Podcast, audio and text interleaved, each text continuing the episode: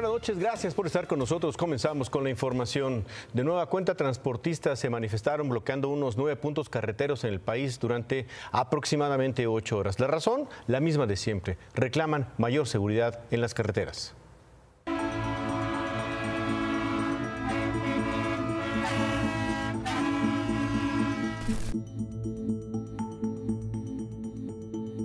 La verdad, da miedo salir. Ya mejor no salgo.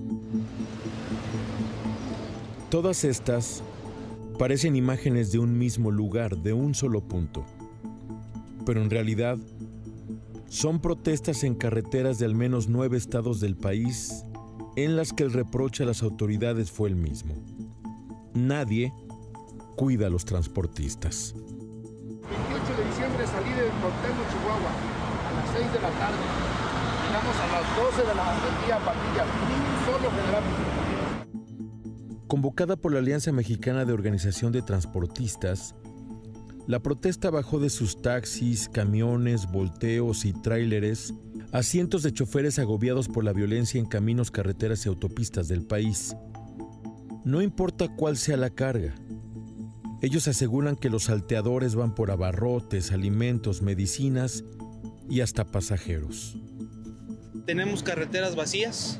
Muchas veces llevamos en el pasaje y en el turismo personas que van a otros estados y no tenemos la certeza ni la seguridad de saber si hay alguien que nos esté cuidando en las carreteras.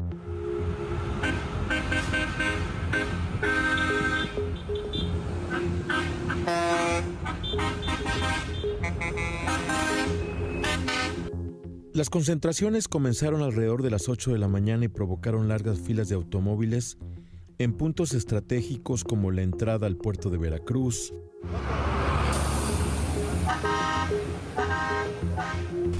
en la carretera 57 justo en los límites entre el Estado de México y Querétaro, en la vía Pisaco-Tlaxcala y cerca del camino que va del lago de Chapala a Guadalajara, en Jalisco.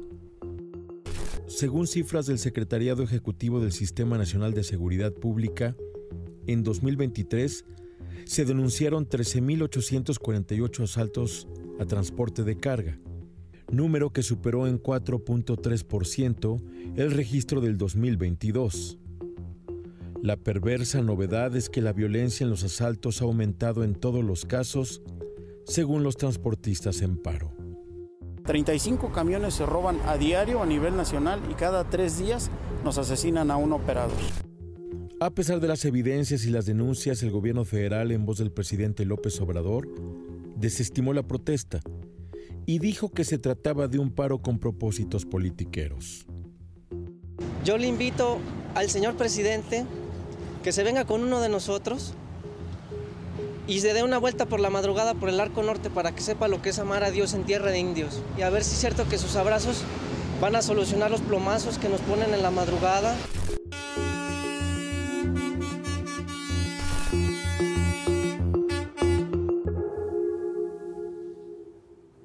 La secretaria de Gobernación, Luisa María Alcalde, habló eh, de las mesas de diálogo que han tenido con ese sector.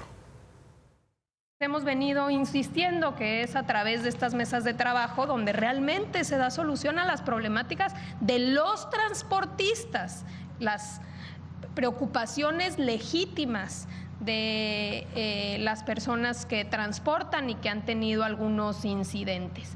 Ya el tema de los dirigentes es otra eh, realidad y no veíamos razones el día de ayer de haberse levantado de la mesa si estamos teniendo resultados. Por ello es que, eh, como aquí lo ha señalado el presidente, pareciera ser más intereses políticos de otro tipo. Y en este tema, esta tarde, hombres armados atacaron a un grupo de transportistas en Xochitepec, en Morelos. Estas personas se encontraban cerca del fraccionamiento de Santa Fe cuando fueron baleados. Uno de ellos murió, otro resultó herido con tres disparos. Hasta el momento no hay detenidos por este hecho, ni se sabe con precisión cuál fue el motivo del ataque. Bueno, vamos a ver esto que pasó esta tarde. El creador y empresario minero Octavio Aguilar Vera, originario de Fresnillo, Zacatecas, fue asesinado en un restaurante en la ciudad de Aguascalientes. Cámaras de seguridad captaron el momento del asesinato.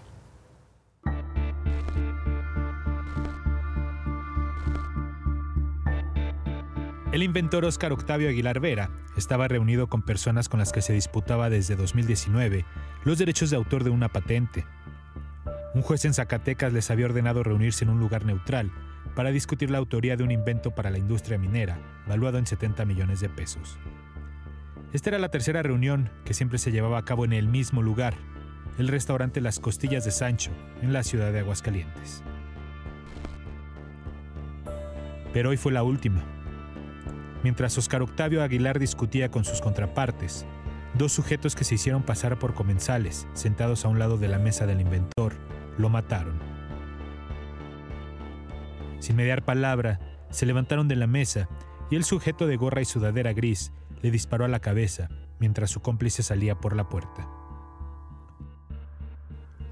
El sicario le disparó dos veces en la cabeza.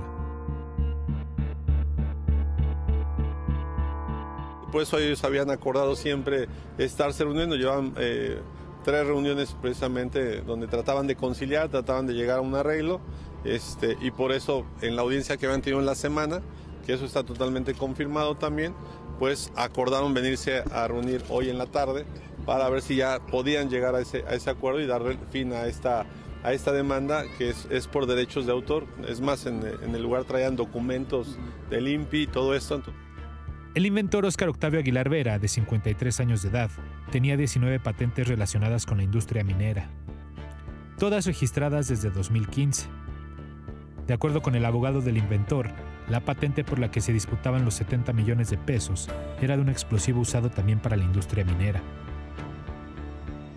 De acuerdo con las autoridades, los asesinos del inventor entraron caminando y asimismo se fueron del restaurante, caminando.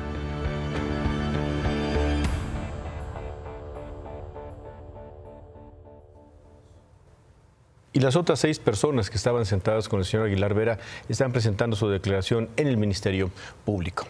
Un trabajador murió, otro más resultó gravemente herido tras caer de una altura de 10 metros, esto en las obras del Tren México-Toluca. Son las obras en la estación Vasco de Quiroga, en la alcaldía Álvaro Obregón. Ahí se está haciendo un puente atirantado. Bueno, cayeron cuando hacían maniobras precisamente en este puente. La Secretaría de Infraestructura, Comunicaciones y Transportes ya inició junto con la empresa constructora la determinación de la causa de este accidente. Lo que nosotros estamos viviendo es un buen afluencia de turismo nacional e internacional.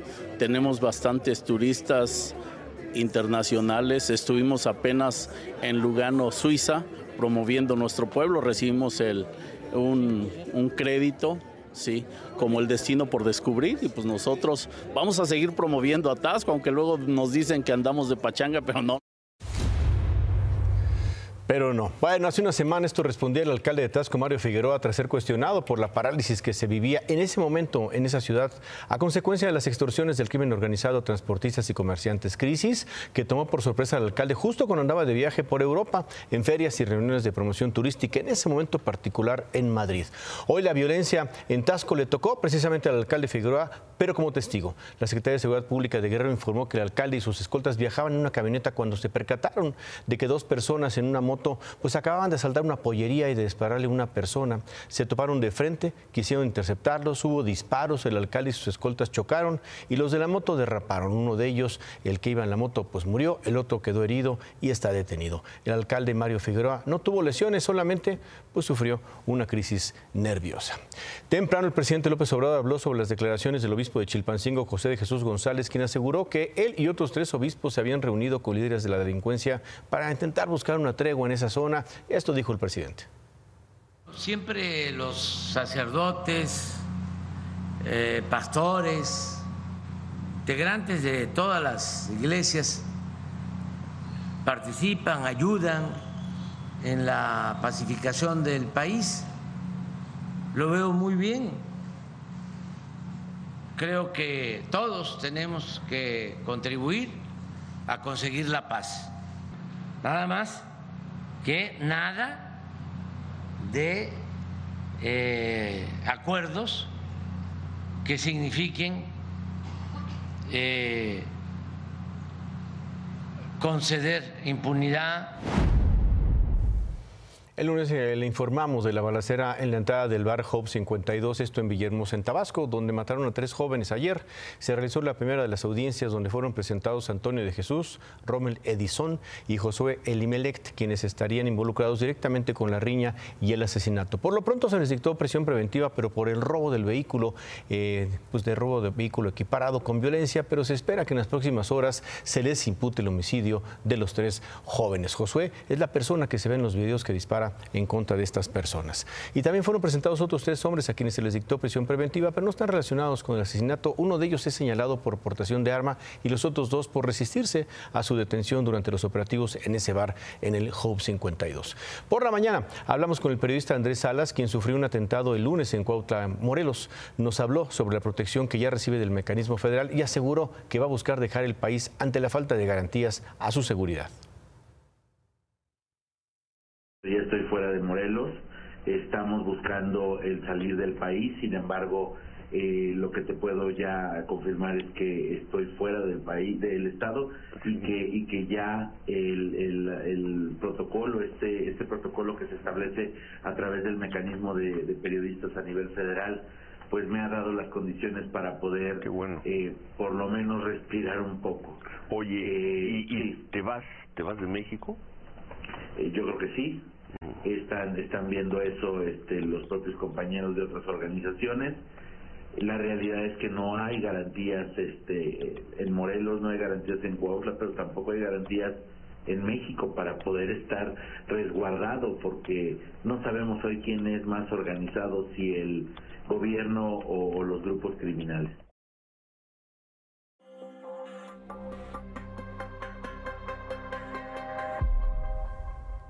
Y hoy hubo información sobre el caso del atentado en contra de Ciro Gómez Leiva. Miriam eh, Moreno, muy buenas noches.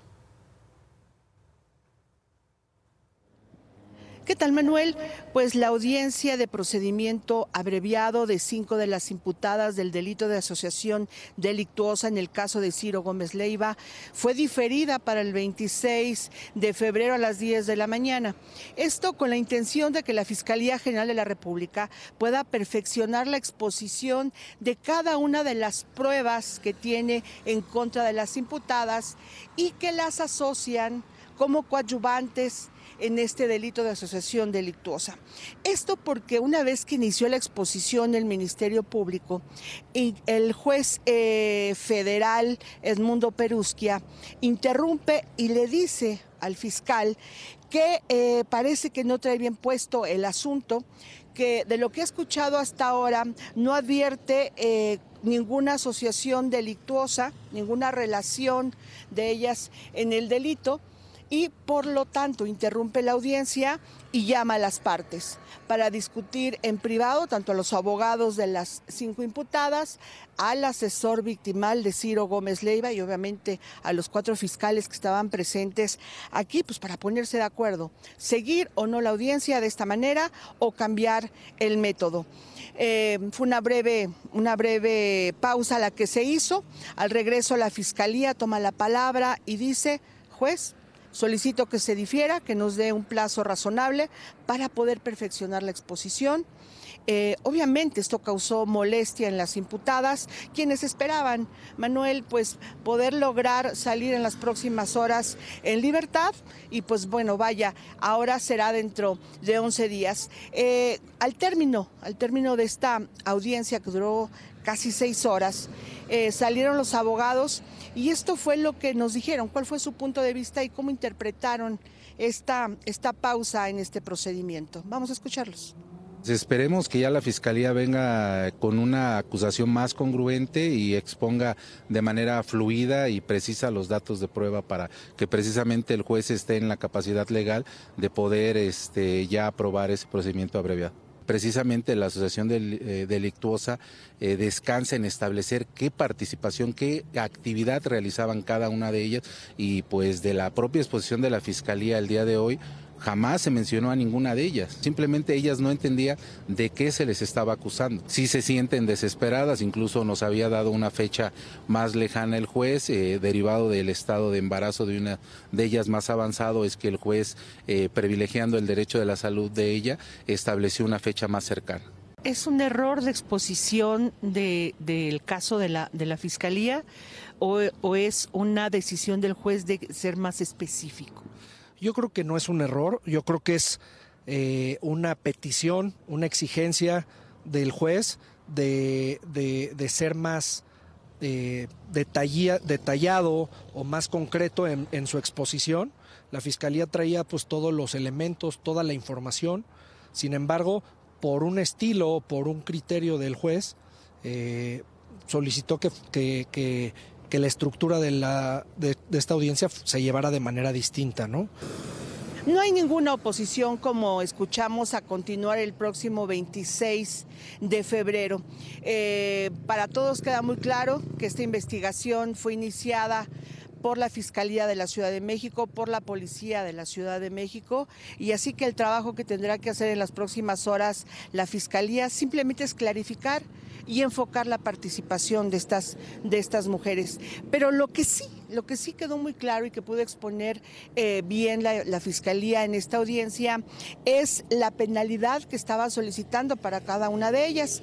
Y dijo que pedía tres años, once meses y dieciséis días de prisión, así como el pago de una multa por diez mil setenta pesos con 26 centavos y propuso que como reparación del daño, pues ellas asistan únicamente a un curso de derechos humanos y que sean supervisadas en qué va a concluir esto, qué se va a aceptar y cómo lo va a definir el juez, pues lo veremos, lo veremos en 11 días, Manuel.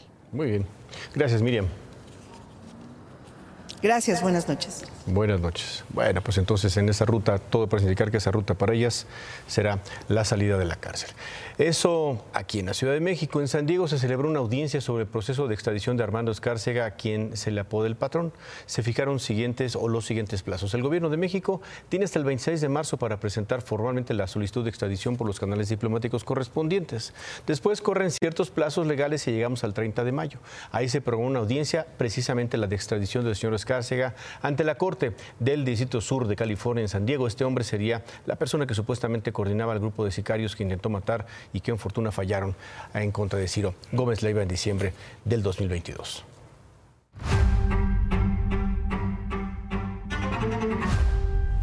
Fue asesinado otro aspirante a un cargo de elección popular. Se trata de Manuel Hernández, precandidato de Morena a una diputación local en Misantla, Veracruz.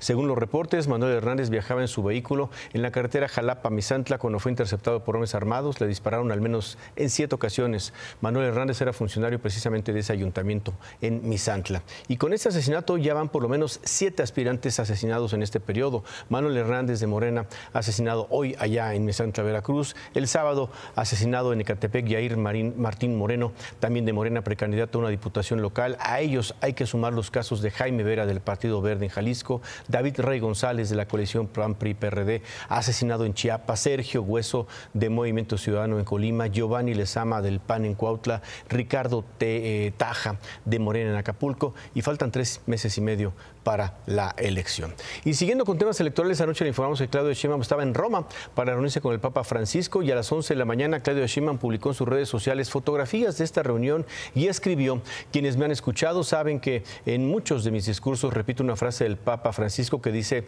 la única manera de eh, lícita de mirar hacia de arriba hacia abajo a algunas personas es cuando le das la mano para levantarse. Es una de las líneas más profundas y hermosas sobre la fraternidad y la igualdad que he escuchado. Claudio Sheinbaum agregó Hoy tuve el gran privilegio de ser recibida por el Papa Francisco en su despacho privado. Fue una hora excepcional que nunca olvidaré con una forma sencilla y cálida que muestra su grandeza. Además de ser el máximo representante de la Iglesia Católica, la religión de la gran mayoría de mi pueblo, tengo una profunda admiración por su pensamiento humanista. Más temprano, poco después de las 9 de la mañana, Xochitl Gálvez publicó también las fotografías de su reunión con el Papa Francisco y escribió, me reuní en el Vaticano con su santidad, a quien reafirmé mi fe por Dios y la Iglesia Católica sostuvimos un diálogo cordial, e intercambiamos puntos de vista sobre la cultura del descarte, que consiste en la marginación a todo aquello que no produce, así como sobre diversas crisis que enfrenta la humanidad. Más tarde, en su conferencia, Xochitl Gálvez habló sobre esta reunión.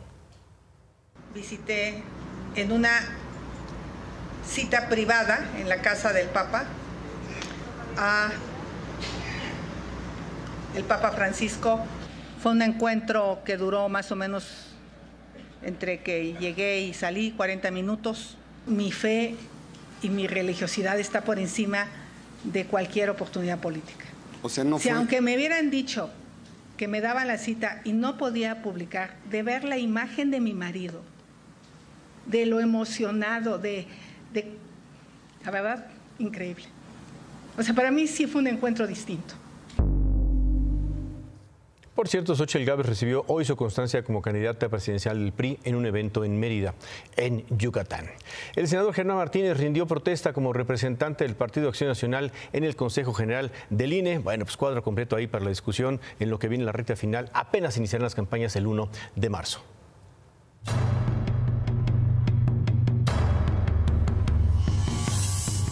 Vamos a ver esta historia. El Instituto Nacional Electoral podría recibir un duro golpe de parte de la Suprema Corte. La razón, una denuncia contra un exfuncionario electoral que está bajo proceso por abuso sexual en contra de dos de sus, pues de sus empleadas, ex empleadas ahora.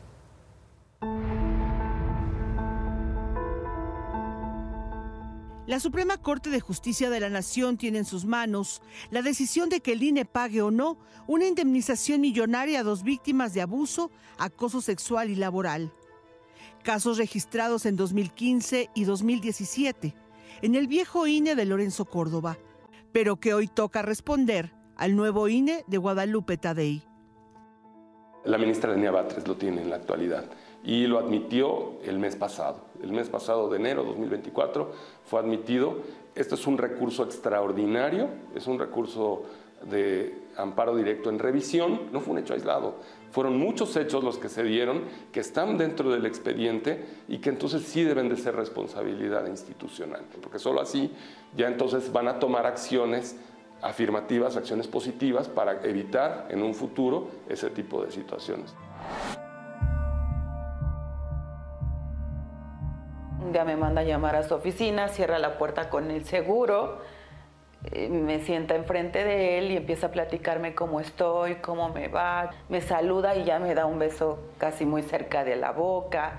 me acerca a la silla frente a él y mete su mano debajo del vestido y, y me comienza a tocar. Entonces, es ahí donde comienza todo. Así comenzó el acoso, abuso sexual y chantaje laboral que Carla asegura vivió por casi un año de parte de su jefe, Jorge Eduardo Labuñet, director del Secretariado del Instituto Nacional Electoral. Pidiéndome favores sexuales a cambio de, de la permanencia en mi trabajo. Posteriormente, al negarme, Ah, fue cuando empezamos con un acoso laboral. Si a mí él me hubiera dejado decidir, yo jamás, jamás hubiera propuesto algo así. No, no fue algo que yo pidiera o que quisiera. Los hechos ocurrieron en 2017 y Carla afirma que ese mismo año lo denunció laboral y penalmente.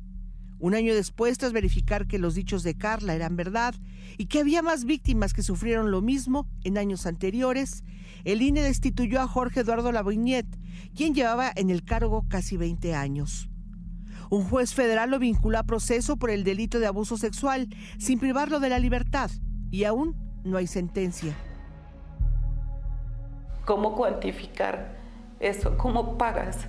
¿Cómo, cómo puedes pagar o tratar de ayudar a una persona que se vuelva a reconstruir. ¿Y quién debe pagar a la víctima la reparación del daño en este caso? Para Carla y su abogado, no solo el exfuncionario debe hacerlo, sino también el INE, por tener conocimiento de la conducta de Jorge Eduardo Laviñet y, según ellos, no hacer nada para detenerlo. Por eso, interpusieron un proceso de responsabilidad patrimonial del Estado contra el INE por 20 millones de pesos y un tribunal federal les dio la razón. El INE tiene un protocolo que indica que tienen que separar, cuando hay una denuncia de este tipo, pues separan a, la persona de su cargo y pues se investiga. De aquí fue diferente. Yo fui separada de mi cargo. ¿Por qué seguir manteniendo un director que causaba ese daño? Y no tanto a mí, a, a mí, a otras mujeres, hombres, pidiéndoles dinero a cambio por sus plazas. Eso eso no, no, no creo que no sea responsabilidad del instituto. Como el INE negó tener responsabilidad, el caso llegó a la Suprema Corte de Justicia de la Nación y fue asignado a la ponencia de la ministra Lenia Batres.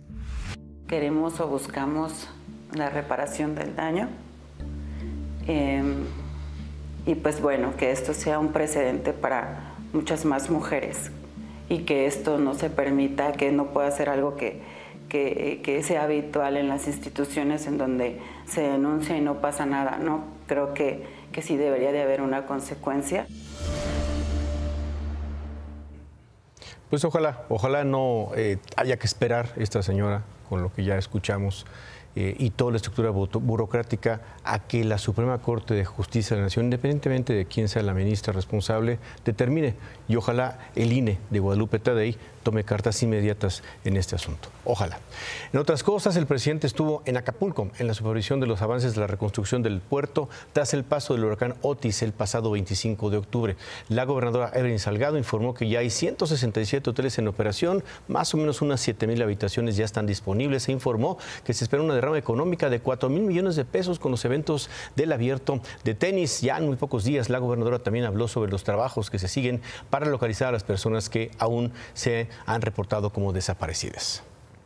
De acuerdo con los datos presentados por la Fiscalía General del Estado, tenemos el registro eh, permanece de 52 personas fallecidas, de las cuales 46 personas fueron entregadas a sus familiares.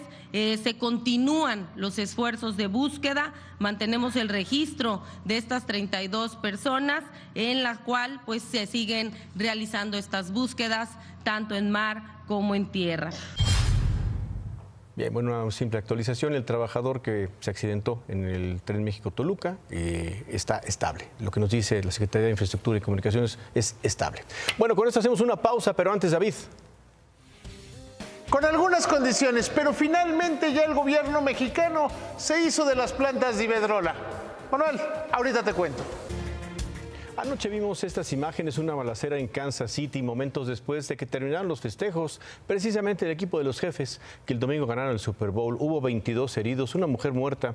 Y de acuerdo con la policía de Kansas, pues todo apunta a que la balacera se desató por una pelea, una disputa pues personal. Dos jóvenes permanecen bajo custodia. La mujer que murió fue identificada como Lisa López Galván, 43 años, hija de migrantes mexicanos.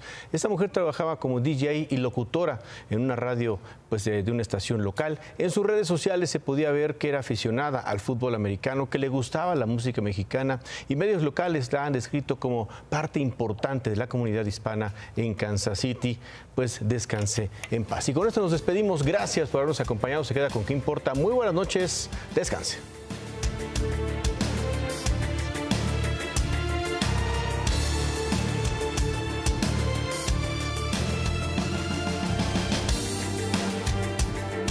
Imagen Noticias, acompáñenos de lunes a viernes, 10 y media de la noche, a través de Imagen Televisión por el 3.1 y síganos también en nuestras redes sociales.